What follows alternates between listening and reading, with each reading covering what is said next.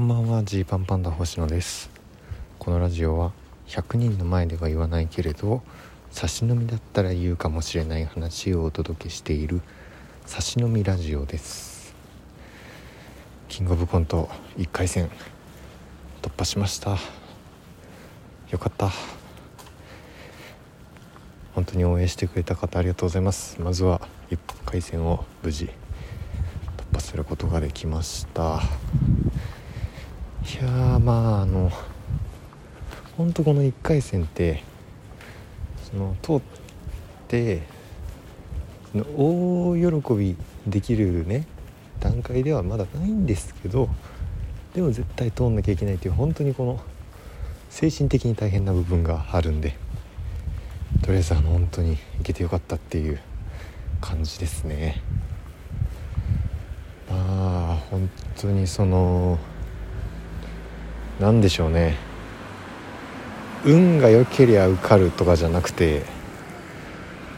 何が起きても通るようにしないといけないっていうところがね大変なんですよ。だからその時間制限とかもあるし2分15秒から30秒2分15秒で結構2分30秒で暗転っていうルールがあるしもしかしたらもしかしたらだけど前の組とこうネタがね丸かぶりするシチュエーションかもしれないし。もしかしたらその日なぜかなぜかこの設定のネタばっかりで見飽きてるみたいなことも起きるかもしれないし。もしかしたらどちらかがセリフを飛ばしてしまうかもしれないしとか、まあ、いろんなそのいろんなね可能性をその考えないようにした方がスムーズにいけそうだと思うんですけどでもそれでも考えておいて通んなきゃいけないっていうのが1回戦っていう。この場合はこうしとこうみたいな。一応考えとくという。とこでしたね。だからもう本当今日はあごめんなさいね。ちょっとうるさくて。あの今日は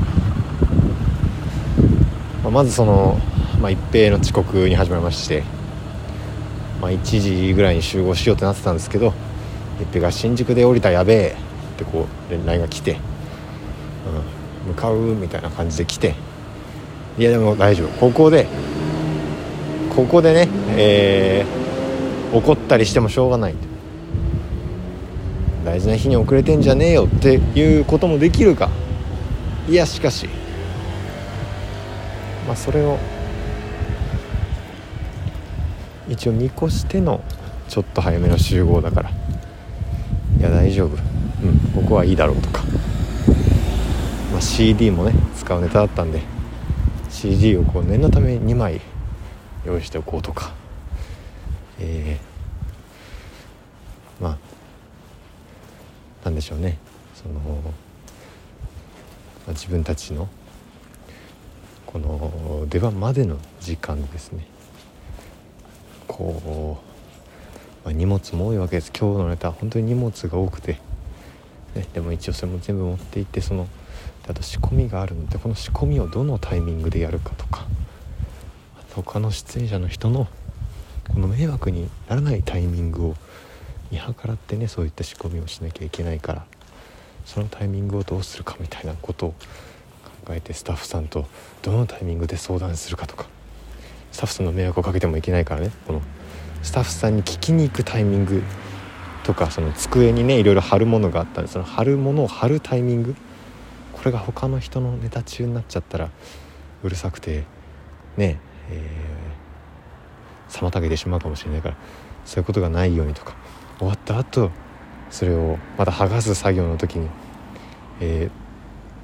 ね他の後ろの人のご迷惑にならないようにとかいろいろ考えてやるわけですよ、まあ、これが本当1回戦ですね。その本当高校とか大学の時、ま、1回戦でもう何回も何回も落ちてるんですけど僕たち。やっぱりこの1回戦というものにまあ本気で向き合ってはなかったんだよなっていうところをやっぱこの年になって思うというかやっぱりその面白いと思ったものができたからこれでいけんじゃねみたいな。それいけんじゃねっていう流れで行きたがるっていうねそのノリで行った方がなんかプレッシャーもかからないしいけんじゃねみたいな感覚で行きたがるんですけどそこをちょっとこうグッといろんな可能性を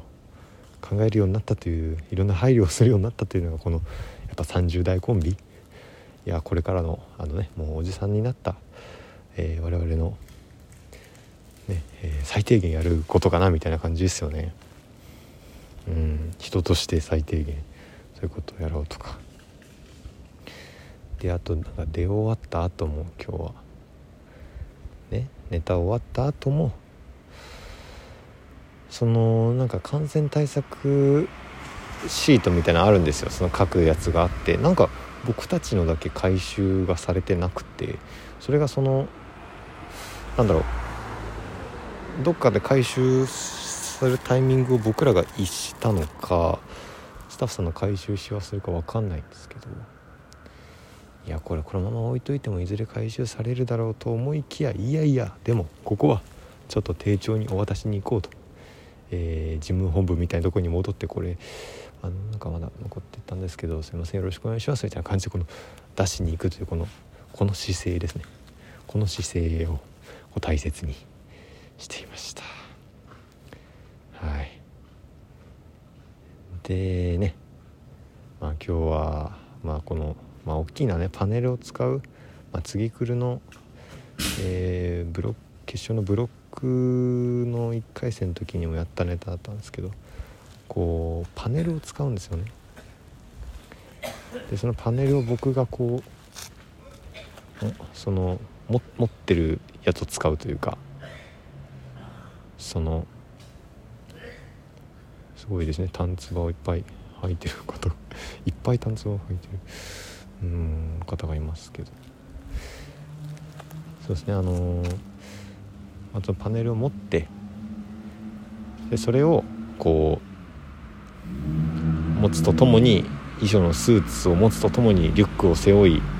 で今日は雨の予報もあったんですけど傘も持っていくっていうね。大荷物での移動ここもめげない。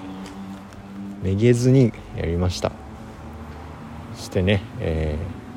まあ、一応1回戦受かってやったとなってで結果発表をまあ、見てよかったと思いながらこう、ね、ちょっと、えー、ちょっとねお仕事の電話とか打ち合わせちょっとあったんで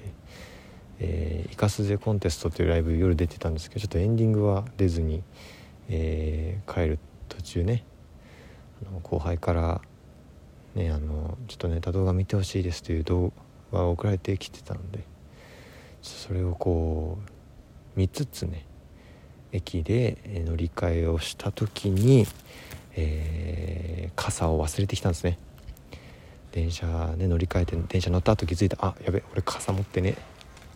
あそこのタイミングだと。さっきの乗り換えのタイミングだと。こう気づきまして。ね。でも焦らないここは。うん。ここは。ゆっくり戻る。ね。駅着いて、えー、戻って。それでえー、さっきのね、えー、傘を置いてきた場所に戻ると。